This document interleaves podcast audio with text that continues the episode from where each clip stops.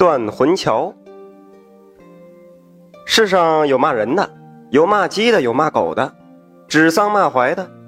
但你听说过骂桥的吗？哎，今儿给大家讲的这个故事，就是一个骂桥的故事。这个桥啊，就是我们小城东边的那一座水泥墩子的河桥。别看，别小看了这座桥，这桥又被叫做断魂桥，因为地势的原因。城东边是一座山坡，与主城只靠这条小桥连接着。这些年呢，城市开发的厉害，唯独这小山东没人敢觊觎，因为城市的火葬场就在那里。运尸车开过断魂桥，那就意味着一身皮囊变尘土，再也没有回头路了。所以，我们的小城常常能见到。骂桥的热闹，那人是围的里三层外三层啊，比说书、比听故事的还热闹啊！全靠骂桥人的这一张嘴，叽叽嘎喳、叽叽嘎喳的。大家可能看过周星驰的那个《算死草》还是《判死官》，就这样骂个三天三夜呀，都一句不带重样的。要说这骂人骂桥啊，他也真需要技术含量。这不，桥边又围了一群人，当中掐着腰，中气十足。越骂越精神的是个老头儿，这老头儿啊，头发都花白了。旁边中年的儿子端着水杯，还在那儿伺候着。就不信呢，车里躺着的死鬼还能坚持多久？原来呀，都说人死后，若是心里边有怨气儿，他就有牵挂，就不肯过那断魂桥。车到桥头呢，就无缘无故的就熄火了。那桥头还有个小缓坡，还发生过好多次运尸车顺坡下滑的事儿，闹的是人仰马翻，连棺材都摔出来了。哎呦！因此啊，开运尸车的人最忌讳强行过桥。主家呢，有时候再给塞烟塞红包的都不肯，说是会被鬼魂记恨。为了赚点开车的工资，闹得非死即伤、家破人亡，那也不值得呀。所以呀，出了棺木，不过断魂桥的事儿，就需要主家挑一个能说会道的人来劝魂，动之以情，晓之以理，让鬼魂放下心事儿，赶紧去阴间投胎。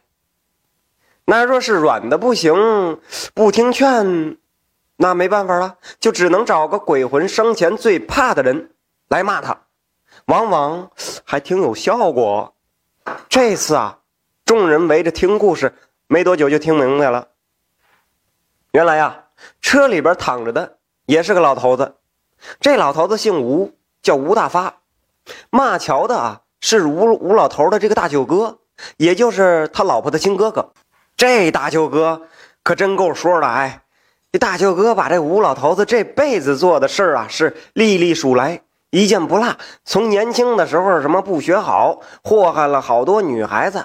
那要不是他妹妹肚子里有了孩子啊，也是要被他甩的。啊，你他妈还记得吗？当初我把你打成猪头了，才算给了妹妹一个交代。这最后把婚才结了，啊，结了婚生了孩子，你吴老头倒是消停过日子啊。啊，闹腾的还要做生意，哄着老婆把嫁妆钱都拿出来了啊！可怜我那妹妹啊，跟你他妈的受苦受了十来年，到了中年刚赚点小钱儿，我呸！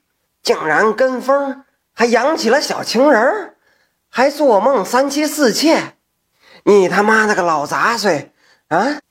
还想让老婆忍气吞声伺候着。要不是娘家人撑腰，你是不是早把我妹妹赶出来了？你个老杂毛！后来干脆卷着钱一跑了之了，这一走就是十多年，可怜我那妹妹呀！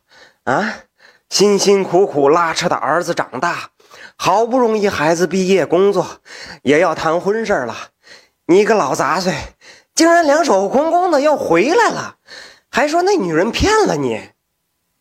哟，好看热闹的人呢，有叫好的，有鼓掌的，这个热闹啊！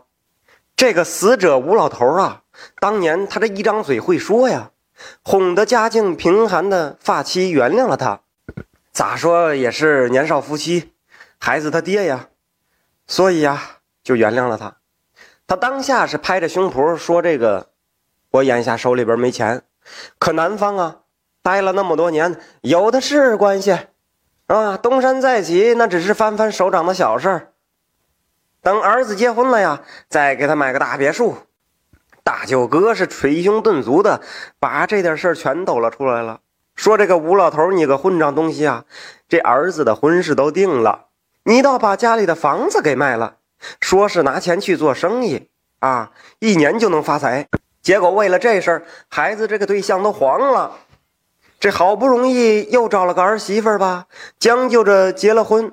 这吴老头还不消停，已经到了该退休的年纪了啊，天天喝酒，结果喝出个脑梗，弄个半身不遂。这下老实了吧？躺在床上还骂人，啊，里里外外都是老婆伺候着。这吴老头这辈子啊，是没尽过一丁点为父为夫的责任，可瘫痪了，反倒让让儿子孝敬啊，吃药看病，呃，要钱也就算了，三天两头还喊着要死了，非要去医院住两天，那去就去吧。这个老混蛋啊！每到儿媳妇来送饭，他就要闹着擦身换衣裳，一刻都等不了。那儿媳妇要稍微有点为难些，他就嚷嚷着：“怎么？嗯，您不拿我当爹呀？啊，没有你接我，哪来的女男人呢？你们不孝顺，要造成打雷劈的。”好，这脑梗话都说不清了，还在那儿骂呢，闹得这个医院的护士都看不过去了。后来。为了这个不省心的公爹呀，这儿子儿媳妇差点闹了离婚。儿子一咬牙，带着老婆孩子搬出去当过了，有时会给他妈些钱，只是一家三口啊，再也不找老爹的面了。后来啊，这吴老头住不起医院了，就整日在家里边是折腾老婆子，那吃喝拉撒全在床上。这大舅哥看着真心疼啊。生怕自己的妹妹呀还活不过这半摊的冤家，可他这一代人都老了，吴老头成了滚刀肉，再怎么打折腿儿，遭殃的也是自己的妹妹呀。这才将就着跟吴老头过了几年。如今这吴老头是终于咽气了，那死了还不消停，怎么回事啊？不肯过这断魂桥。前文书咱们说了呀，这不肯过断魂桥的阴魂呢？这个车一到这儿就会无缘无故的熄火，啊，是为啥呀？就因为他儿子儿媳妇没给他磕头啊，还活着的时候他就闹着要让儿子儿媳妇来伺候他，给他做饭啊，跟他们要钱。小两口呢那是避而不见，直到他在咽气的时候还骂骂咧咧骂孩子呢。这大舅哥呀，骂乔是骂了大半天。运尸车的司机见差不多了，上去发动，这不行啊，还是差点事儿没着。大舅哥一咬牙，可骂出狠话来了。这大舅哥也真有觉得呀。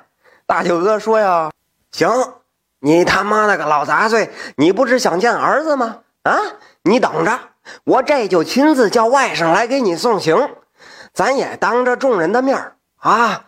让孩子给你磕仨绝情头，从此之后，啊，这孩子改随我妹妹的姓，让你彻底断子绝孙，一片纸钱，一根香你都别想要。这不知道是不是鬼也怕恶人，还是这绝户招好使？司机再去发动。这不好意思啊，摩托声出来了。呃，随后啊，这个车就顺顺利利的过桥了。周围看热闹的人也是意犹未尽呐。啊，两个三个的散开来，还都聊着这吴老头的一辈子啊，这就是个坑货呀。虽说人死如灯灭，可这一辈子做事儿不讲良心，死后还留下这骂名，也就是他还有个怕的人。这大舅哥是生生的把这死皮赖脸的老头给骂走了，这一场骂桥的大戏呀，才落幕了。瞧瞧瞧瞧，要说咱做人呐，那可得行得正，坐得直，也免得将来在桥头啊留下骂名。